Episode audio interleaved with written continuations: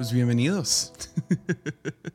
bienvenidos a otro. Déjame quitar el café de la barba, del bigote.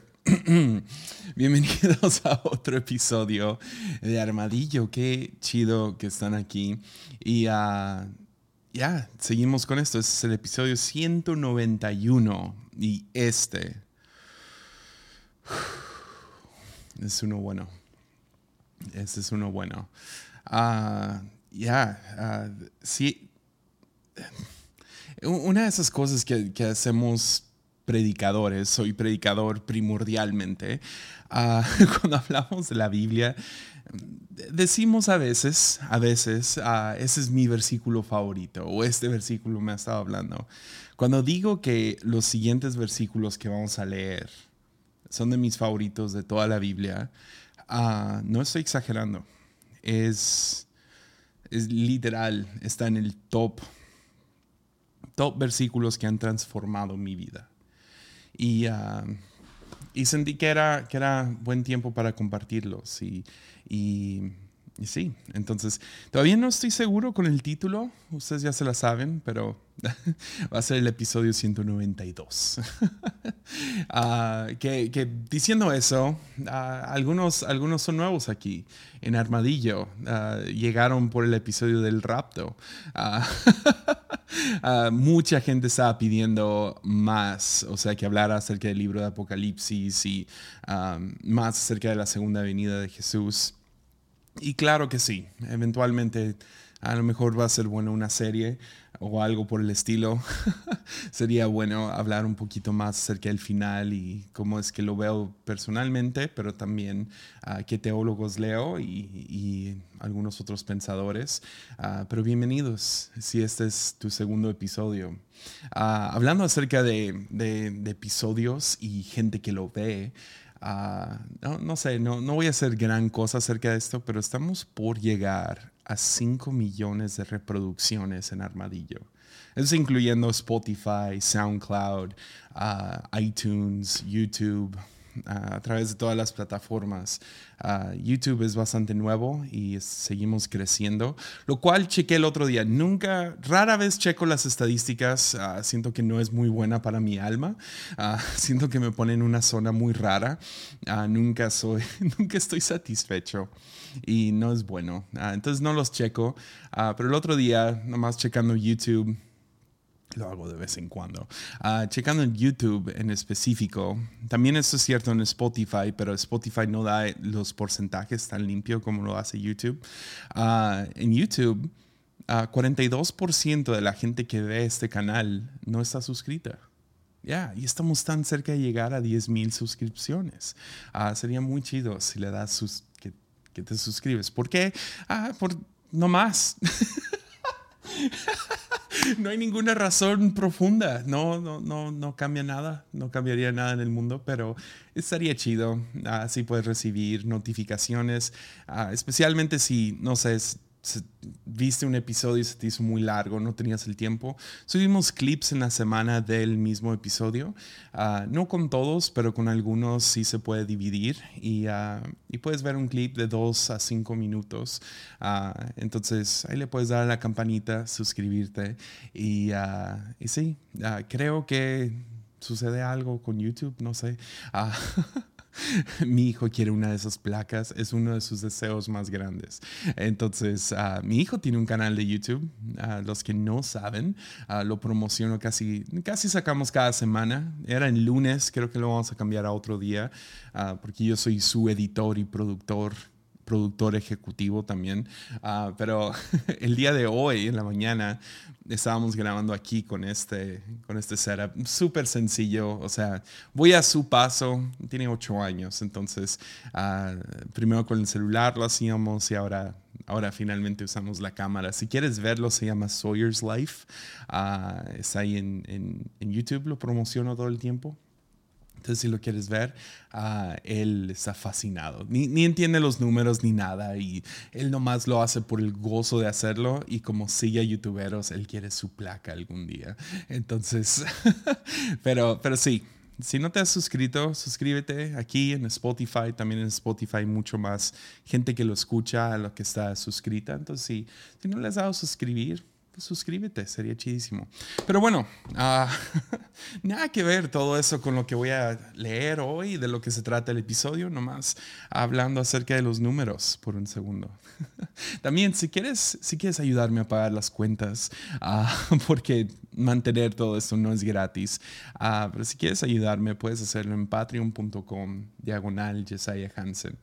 si te suscribes ahí, hay, hay contenido exclusivo, tenemos reuniones de Zoom cada mes y se ponen muy chidos, la neta.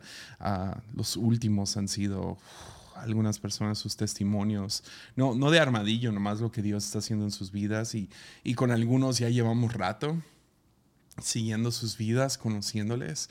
Ah, man, es, es, muy especial. Entonces, ah, si quieres ser parte de la comunidad, pues puedes apoyar desde un dólar al mes. Ah, quisiera que fuera gratis, Ah, pero si fuera gratis, luego gente que no está interesada se, agregaría y, típico trolean y todo eso. Lo vimos mucho en la pandemia, pero, pero sí, ah, es una buena manera de crear comunidad y, y ah, también está todo el acceso a contenido exclusivo. También pues, me ayudas a pagar las cuentas y mantener el principal enfoque que es Armadillo cada semana.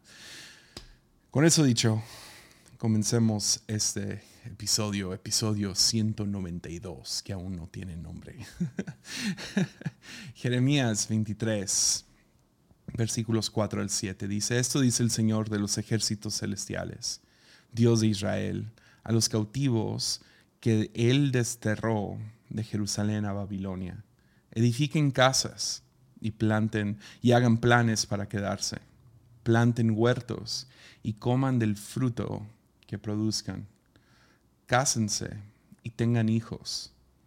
Luego encuentren esposos y esposas para ellos, para que tengan muchos nietos. Multiplíquense, no disminuyan y trabajen por la paz y prosperidad de la ciudad donde los envié al destierro.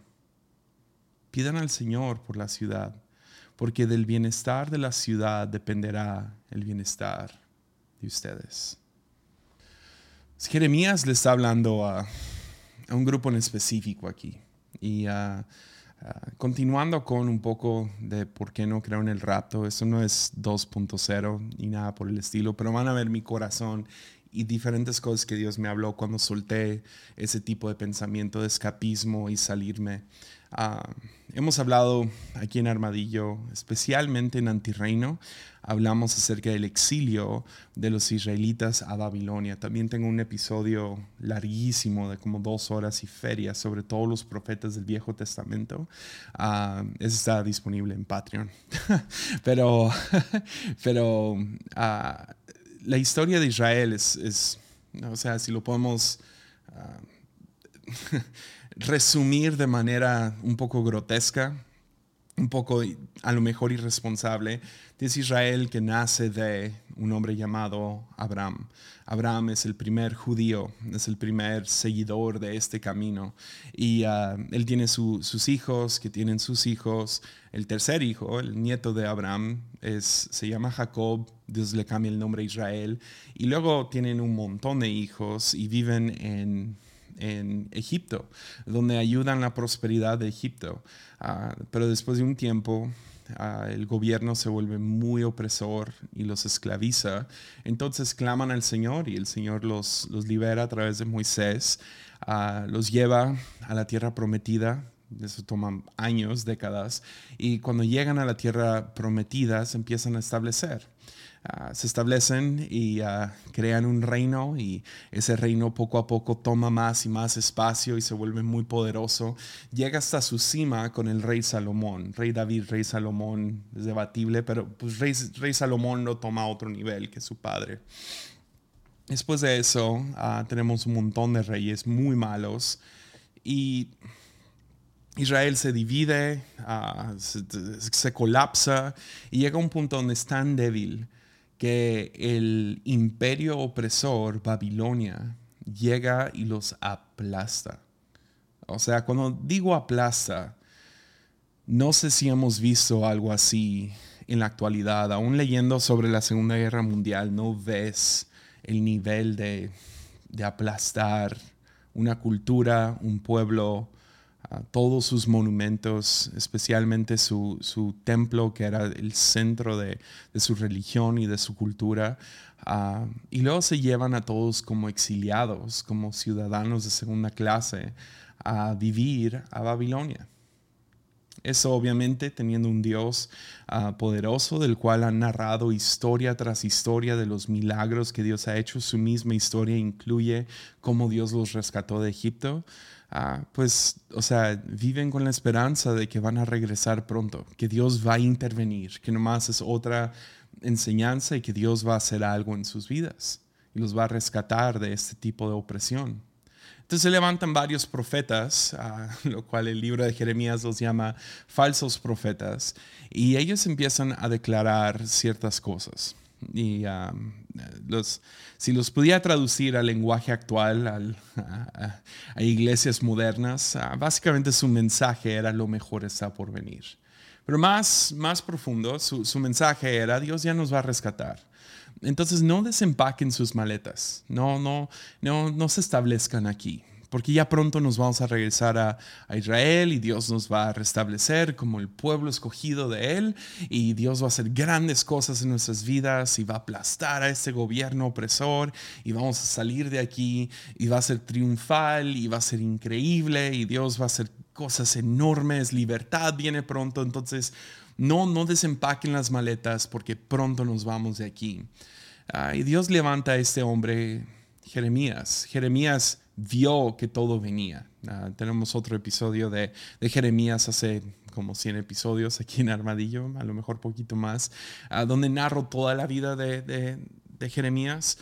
es, el, es el profeta llorón por una razón, y es esta, es él veía venir por el pecado del pueblo, la idolatría, la injusticia, que Dios no los iba a sacar de esta y, que las, lo que venía no era bueno y los tratos que estaban haciendo con ciertas naciones no eran buenas. Las decisiones que estaban tomando como nación los iba finalmente, o sea, destruir y dicho y hecho sucede. Y me imagino que Jeremías, su deseo es, no, pronto vamos a regresar. Está llorando porque están en esta situación. Él lo que menos quiere es estar en esta situación. En ningún momento tenemos un aire de Jeremías diciendo, se los dije, nada por el estilo. Y luego Dios le habla. Jeremías es el que nunca quiere hablar de parte de Dios, porque parece ser que cada vez que Dios habla a través de él se mete en grandes problemas. Es, ah, lo ponen dentro de estos ¿cómo se llama? Ah, donde ponen tus manos y tu cabeza, ah, ya como cadenas, pero ah, lo desnudaron afuera del templo y gente lo escupía y le daba latigazos y se burlaban de él, porque trajo diferentes denuncias en contra del sacerdote. le escribió todo el libro de Jeremías, lo escribió, se lo entregó al rey y el rey lo iba rompiendo y tirando al fuego, ah, básicamente destruyendo todo su trabajo, todos sus sermones, todo lo que había construido estaban en, en, este, en este libro y el rey en lo que iba leyendo iba tirando al fuego. O sea, el pobre hombre una vez dice, no, ya, ya, renuncio, no quiero hacer esto. No quiero profetizar de tu parte, Dios, porque pues cada vez que abro la boca me meto en problemas. Y aparentemente, la manera que yo me lo imagino, se queda callado por un segundo y pero tu palabra, tu palabra arde en mis huesos y no me puedo contener y tengo que decirlo. O sea, eso no suena como que, uy, qué chido. Es más como que Oh, lo vomito, odio decirlo, pero no puedo quedarme callado porque me duele más quedarme callado que no hablarlo. Pero cada vez que lo hablo me meto en problemas. Y aquí es otro ejemplo de Jeremías trayendo un mensaje que es divino, que es de parte de Dios, a oídos que no lo quieren escuchar. Y el mensaje es, no, no nos vamos. De hecho, después en Jeremías 29, Jeremías dice, dice que van a ser 70 años, que significa que prácticamente todos los que están vivos ahorita ah, no van a ver el regreso a, Israel, no, no van a ver la reconstrucción del templo, no van a vivir en libertad y Jeremías está más que consciente que él tampoco. Pero trae este mensaje. Edifiquen casas y hagan planes para quedarse. Planten huertos y coman del fruto que produzca. Eso toma tiempo. Cásense y tengan hijos, luego encuentren esposos y esposas para ellos, para que tengan muchos nietos. Multiplíquense, no disminuyan, y trabajen por la paz y prosperidad de la ciudad donde los envié al destierro. Pidan al Señor por la ciudad, porque del bienestar de la ciudad dependerá el bienestar de ustedes. Eso no, no sería un mensaje muy popular. No estaría gente, ah, qué chido. No, ellos quieren escuchar acerca de cómo Dios los va a rescatar de inmediato y pronto. Dios los va a sacar de esa situación, porque la situación en la que se encuentran como ciudadanos de segunda clase les están forzando a abandonar toda su cultura, toda su tradición, su historia, todo. Eh, de hecho, estuve leyendo esta semana un libro acerca de, de, la Biblia, acerca de traducciones, ¿no? Y uh, es muy buen libro, es de Eugene Peterson, se llama Eat This Book o Come este libro. Top.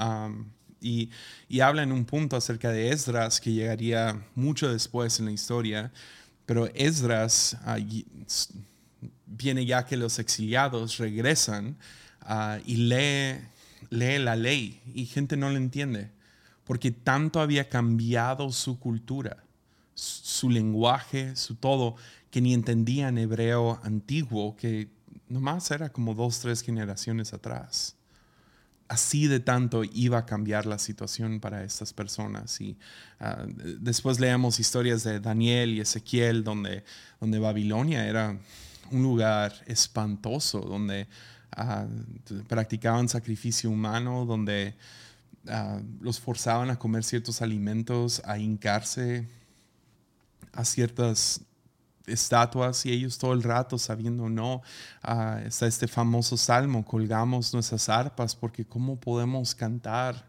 canciones de, de Sión? O sea, ¿cómo, ¿cómo? Están tan absurdamente destrozados en su moral que lo último que quieres escuchar es establezcanse, construyan casas.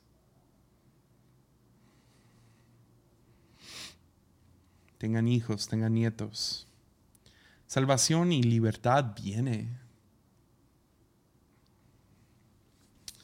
pero no va a ser rápido.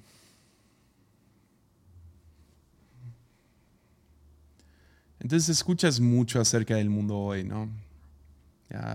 cada, cada rato veo en, ya sea en TikTok, en YouTube, en Facebook, en todas estas páginas que tienen estos videos, tienes gente hablando acerca de cómo las cosas van de mal en peor. De que, o sea, las guerras y rumores de guerras y obviamente acabamos de pasar dos años muy difíciles con la pandemia global. Ahorita se, se, habla acerca de inflación y es cierto, o sea, el dinero no llega a donde llegaba antes se está hablando acerca del invierno. Muchos países en el mundo van a sufrir con hambruna. Ah, toda la guerra que está sucediendo en Ucrania, que es muy posible que empeore ahorita en el invierno, porque eso es cuando ya se pone duro el suelo. Entonces ahora los tanques sí pueden moverse a donde quieran, ahorita están muy limitados. Escuchas acerca de China y Taiwán y cómo están rodeando a Australia y Estados Unidos es un desastre y México últimamente ah, hemos visto básicamente qué tan poderoso es el narcotráfico ante este, ante este gobierno. Ves las cosas que están sucediendo en el sur, en varios de sus países y asusta. Ah, tengo que ver caricaturas junto con mi hijo, no vaya a ser que lo están endoctrinando con alguna una cosa rara y entiendo. Algunos están en situaciones personales que son muy complicadas, muy difíciles. Entonces te hago la siguiente pregunta, ¿y si las cosas no mejoran pronto? ¿Y si no mejora? ¿Y si tu vida no mejora? Si la ciudad donde vives no mejora, el país donde estás no mejora. Yo, yo entiendo que asusta, asusta esta idea. Y si las cosas no mejoran, asusta mucho. Entonces lo primero que hacemos es buscamos un ahí, ¿no? Ahí. A-H-I. Ahí. Buscamos ahí. Buscamos un, un lugar, un ahí. Y ese ahí puede ser, a lo mejor para algunos, el pasado. Volteas atrás y dices, mi vida era mejor hace dos años.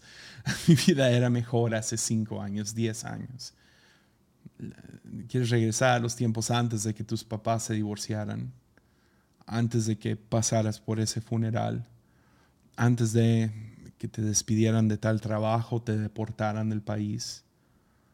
Aquellos tiempos cuando las cosas eran más simples, me dedicaba a estudiar. Ah, aquellos días que estabas con tu ex, pero era tu novio, tu novia en ese tiempo aquellos días antes de recibir esa llamada. Para algunos es el futuro. Voltean hacia el futuro y dicen, ah, no más unos años más y voy a salir de mi casa, voy a poder viajar el mundo o lo que sea.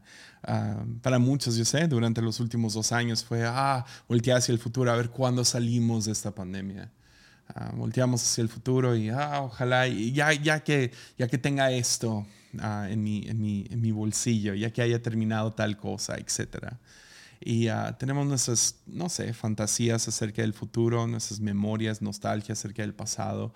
Tenemos nuestras cosas que volteamos y decimos, ah, ahí, ya que llegue ahí, las cosas van a estar bien.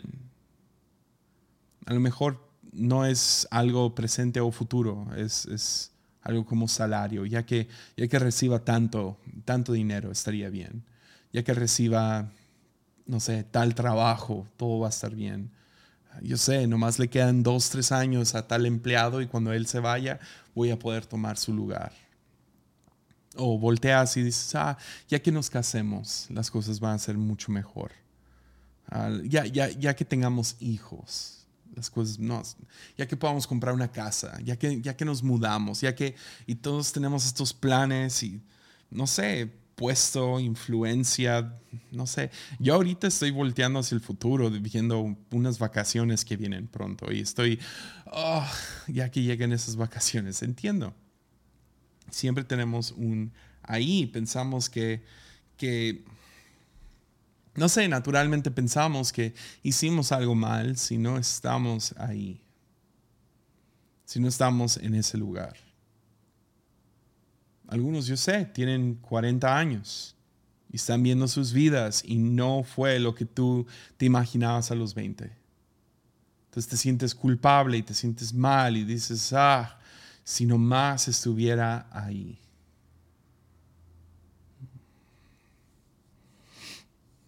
Sabemos que algo nos falta.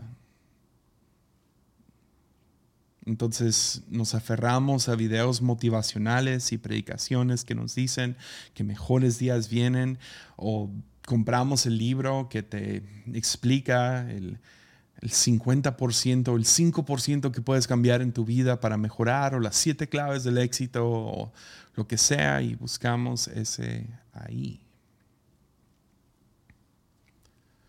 Pero Jeremías Voltea a esta gente que no están ahí. Están en un lugar donde no quisieran estar. Y quieren escaparse, quieren salir de la posición en la que están.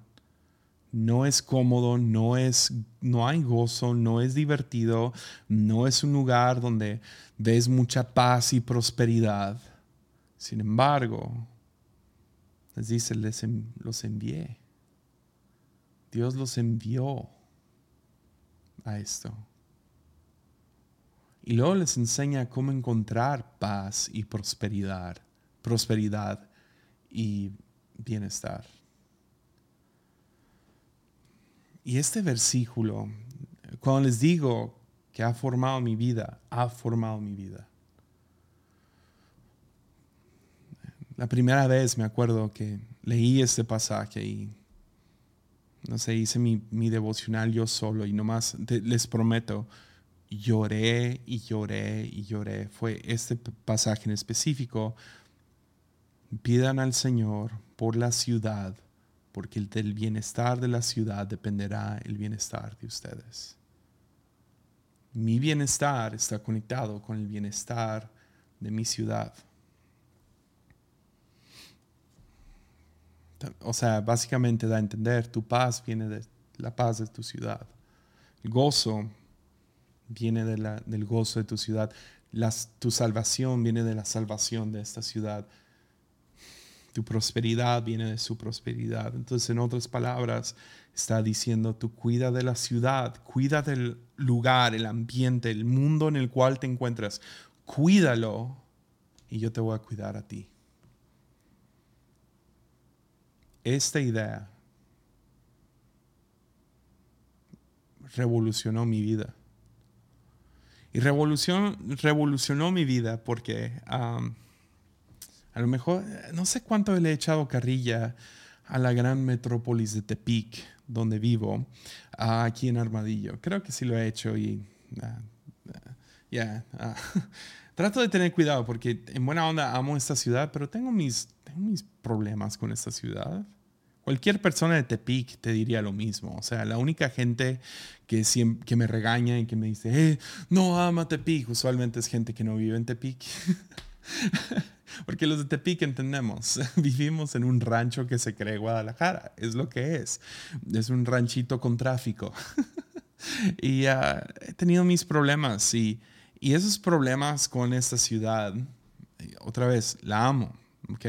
La amo me casé con una tepicense. Mi hijo nació en esta ciudad. Estoy aquí. Estoy establecido en esta ciudad. Quisiera, quisiera unos restaurantes chidos y unas cafeterías, o sea, más cafeterías buenas. Ya, ya no puedo decir que no hay cafeterías buenas, que sí lo hay. Pero más, sería chido. Sería chido un poco de cultura, ah, que no sea, o sea, gloria a Dios por la feria del elote, pero no es mi onda, ¿me entiendes? Ah, y, hace unos años se pronunció esto. Y se pronunció específicamente con ofertas de trabajo fuera de la ciudad. Entonces, más o menos en el 2012 empecé a viajar.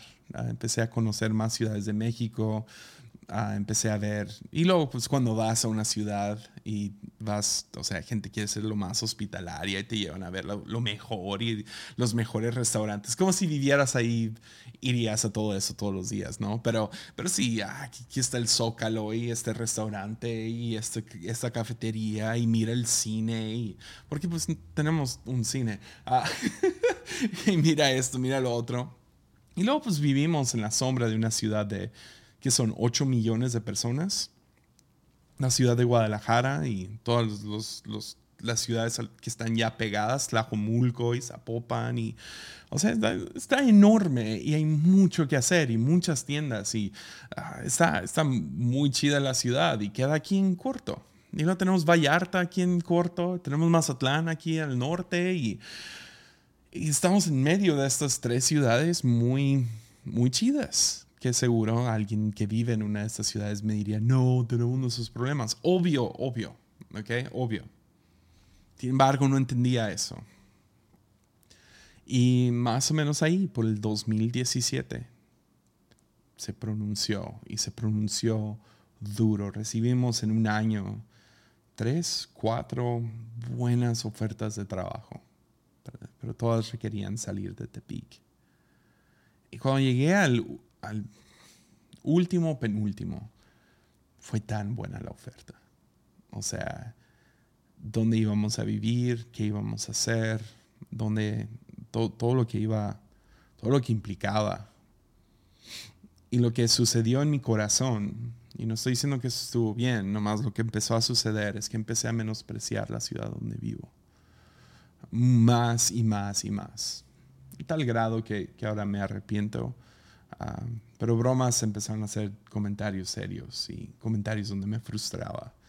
Ah, que todavía frustran, pero estaba agarrándole como que rencor contra la ciudad.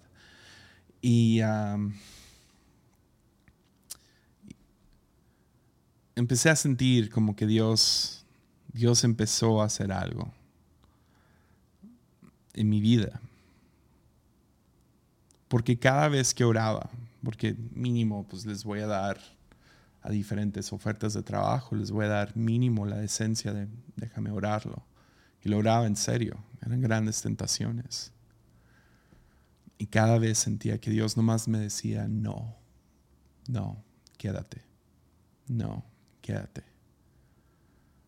Esto implica también, o sea, si podemos ser honestos por un momento, o sea, trabajar con, con tu familia, ser el hijo de un pastor y trabajar bajo él, no es divertido, no, no es, es con la única persona con la que tengo esa familiaridad de que nos gritamos, ¿no? O sea, podemos escalar, cualquier conflicto se escala, se, se, magnifica porque somos familia.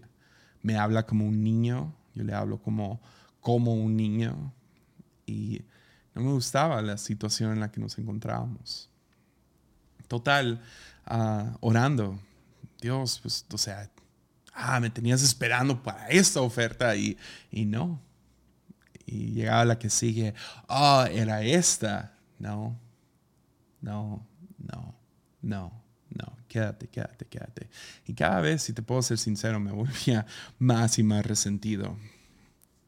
Y uh, fui a un viaje, esto tomó dos años, más o menos, o un año, no sé, fue un proceso 18 meses, no sé, largo, donde sentía esta tentación y esta frustración, pero ok, voy a ser obediente, voy a ser obediente, voy a ser obediente. Cuando de repente uh, sentí que uh, fui a un evento, y el evento fue Hilson, uh, fui a la conferencia de Hilson en, en Australia, fue de los regalos más increíbles que alguien me ha dado, eternamente agradecido, y vas a algo así, o sea, en el momento se sentía como ir a, Disneylandia para cristianos, ¿no? O sea, es como que todos los famosos, los cristianos famosos que podías imaginarte estaban ahí. Uh, y ese año su, su lineup de predicadores eran mis predicadores favoritos sobre la faz del planeta. Stephen Furtick y Judah Smith y uh, Chris Hodges y uh, este, ¿cómo se llama? John Gray. Hilson tocando la música y, o sea, impresionante. Estaba, estaba, estaba más que fascinado. Y, y total, uh, me, tocó, uh, no sé si debo de dar todos estos detalles, pero me tocó ir al, al, cuarto verde, al green room. Y, y, en el green room, ah, estuvo chido esta. Uh, Furtick entró y me agarró la barba y me jaló.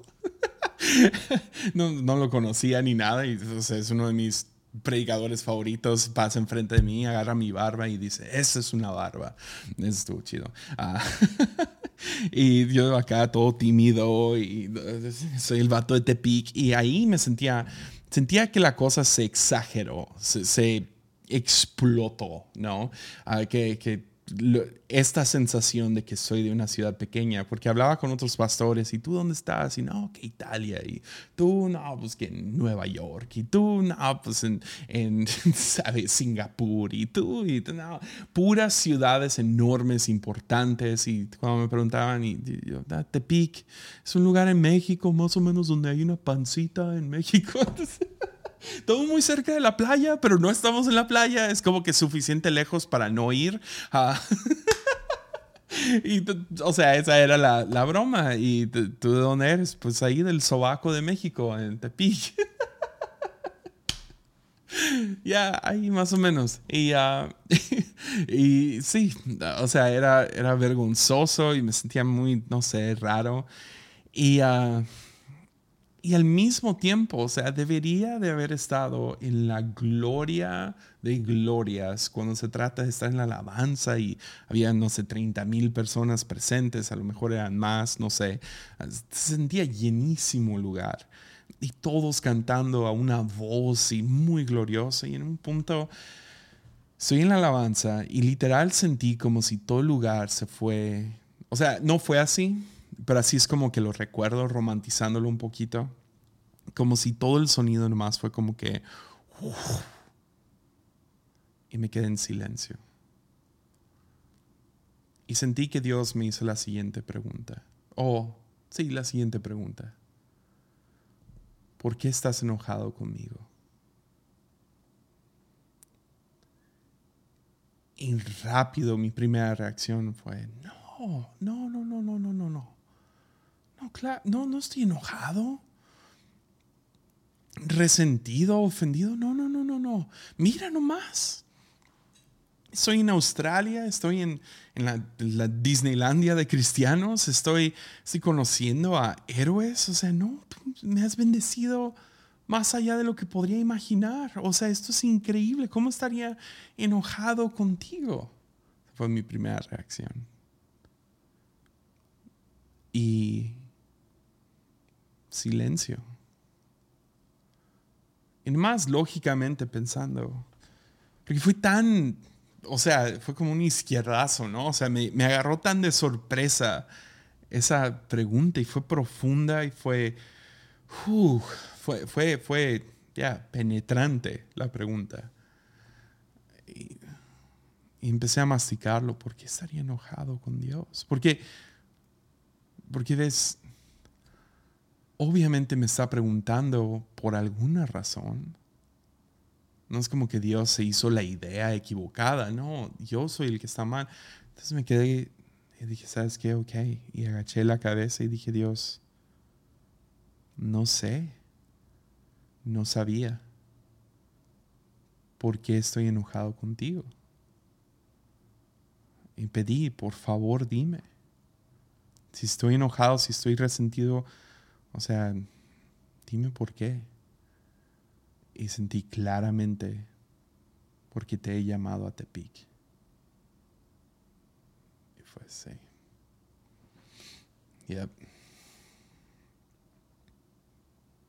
Y ahí en, en, ese lugar empecé a orar y no, pedirle perdón a Dios.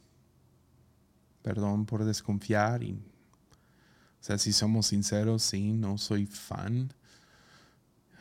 Quisiera que tuviera algunas cosas más y la situación en la que me encuentro como, como el hijo del pastor y acaba de dejar a Normal, que era el grupo de jóvenes, y ahí tenía como que mi identidad y no tenía ni eso. Y, o sea, en, en un lugar raro, como, como, como persona, frustrado porque no había logrado ciertas cosas y otros amigos sentía que nomás estaban pasándome por todos lados, avanzando muy rápido y amando sus ciudades y siempre describiendo sus, sus iglesias, sus situaciones como lo mejor de lo mejor y les creía.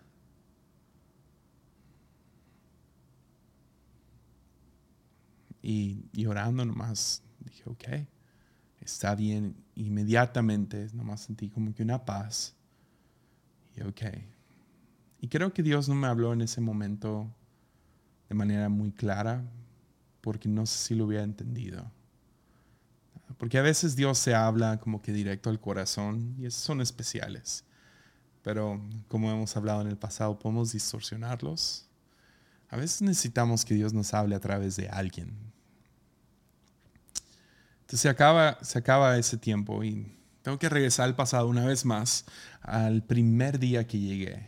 El primer día, ah, te digo, tuve el privilegio de entrar a este como que área de atrás de pastores varias veces.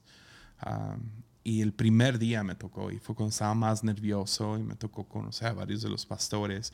Y uno de los pastores, cuando me saludó, cuando me saluda, me voltea y me ve de cuerpo completo, ¿no? Como que me mira los pies me mira hacia arriba. Y fue una de las primeras como que interacciones con alguien. Me sentí tan inseguro, como que, ay, no estoy vestido adecuadamente. Y, ¿Sí me entiendes? Y luego durante todo, como que los tres días, cada vez que volteaba a ver este, esta misma persona, me estaba mirando. De eso es como que, ¿qué, ¿qué, te hice? No sé qué te hice. como que mirándome como que, y luego se volteaba. ¿Sí, entiendes, no?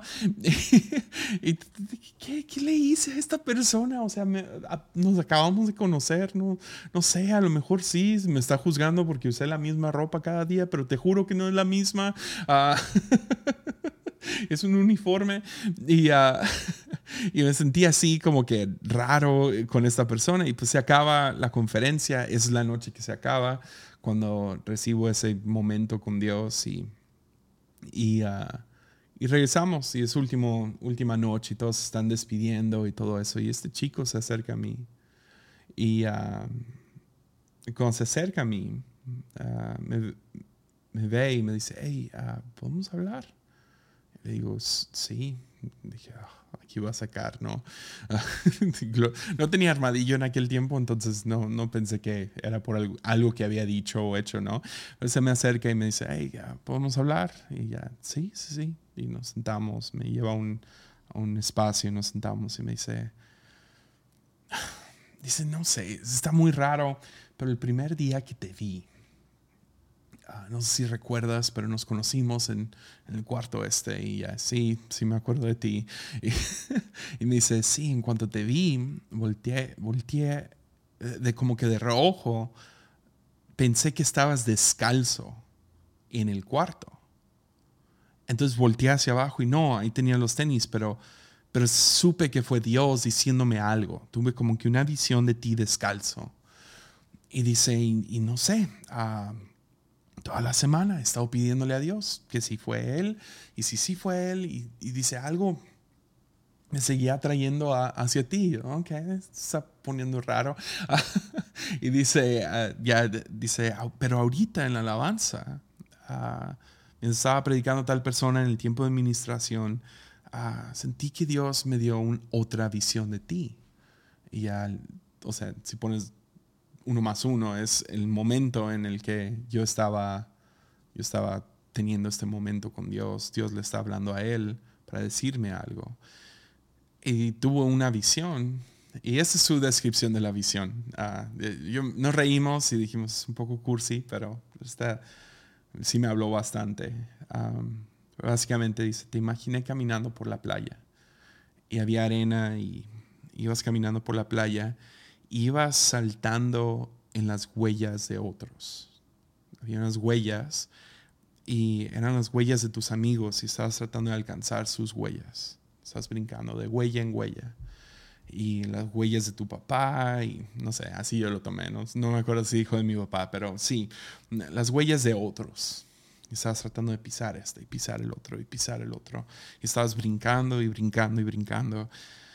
Y luego que Dios te hablaba y te decía, como detente, no es por ahí, ven por acá, pero donde te está llamando era un espacio donde no había huella.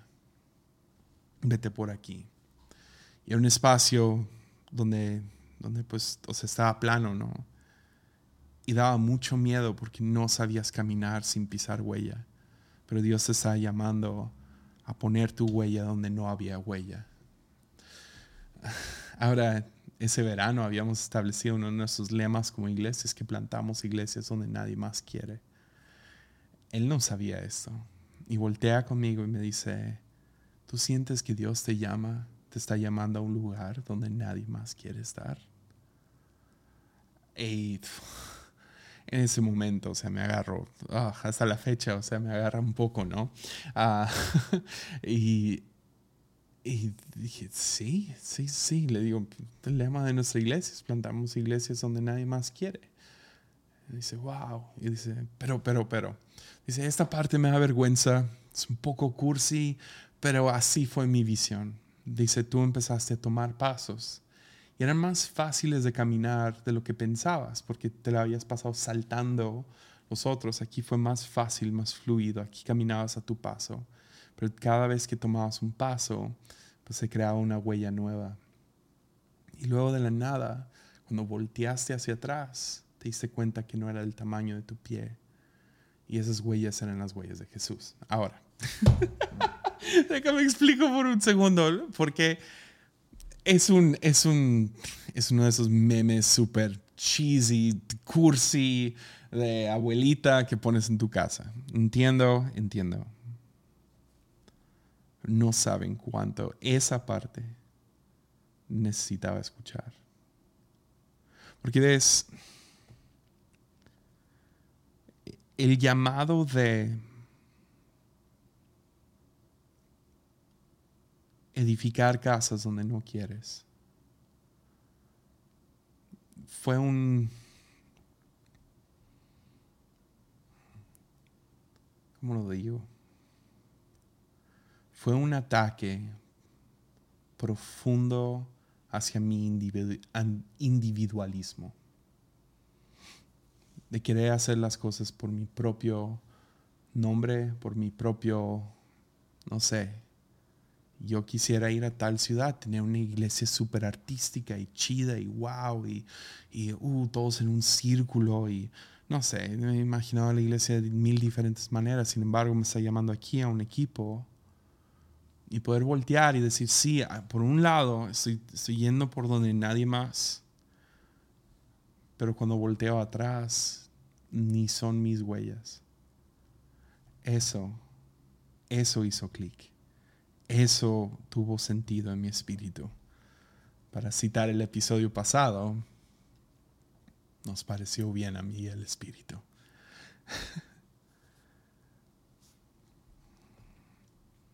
Entonces Dios le está pidiendo a Israel que dejen su huella en Babilonia. Porque quieras o no, Dios también ama a Babilonia.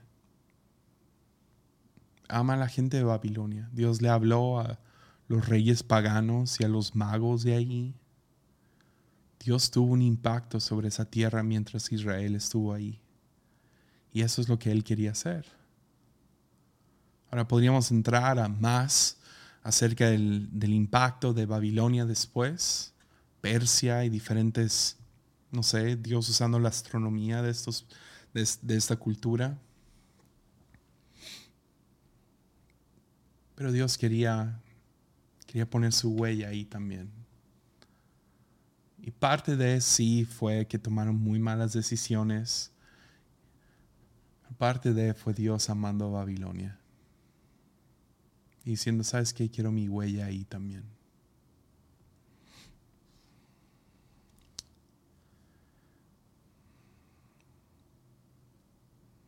Escribí esto ahorita en mis notas. Ah, que a lo mejor Dios no te tiene donde estás en este momento para maldecirte, sino más bien para que seas de bendición en un lugar maldito. Entonces sí, a lo mejor, a lo mejor la casa de tus papás no es el mejor lugar ahorita. Se siente maldito y sientes que es casi como un castigo. Dios quiere que seas una bendición en ese lugar. A lo mejor es cierto, vives en una ciudad llena de corrupción, pero te tiene ahí para que seas luz en medio de toda esa corrupción. A lo mejor te tiene involucrado en esa iglesia, a que seas luz en esa iglesia y es un lugar donde, uff, em, está difícil, pero te tiene ahí porque sabe que puede ser luz a través de ti, puede dejar su huella en medio de ese ministerio, ese trabajo, esa familia, esa situación.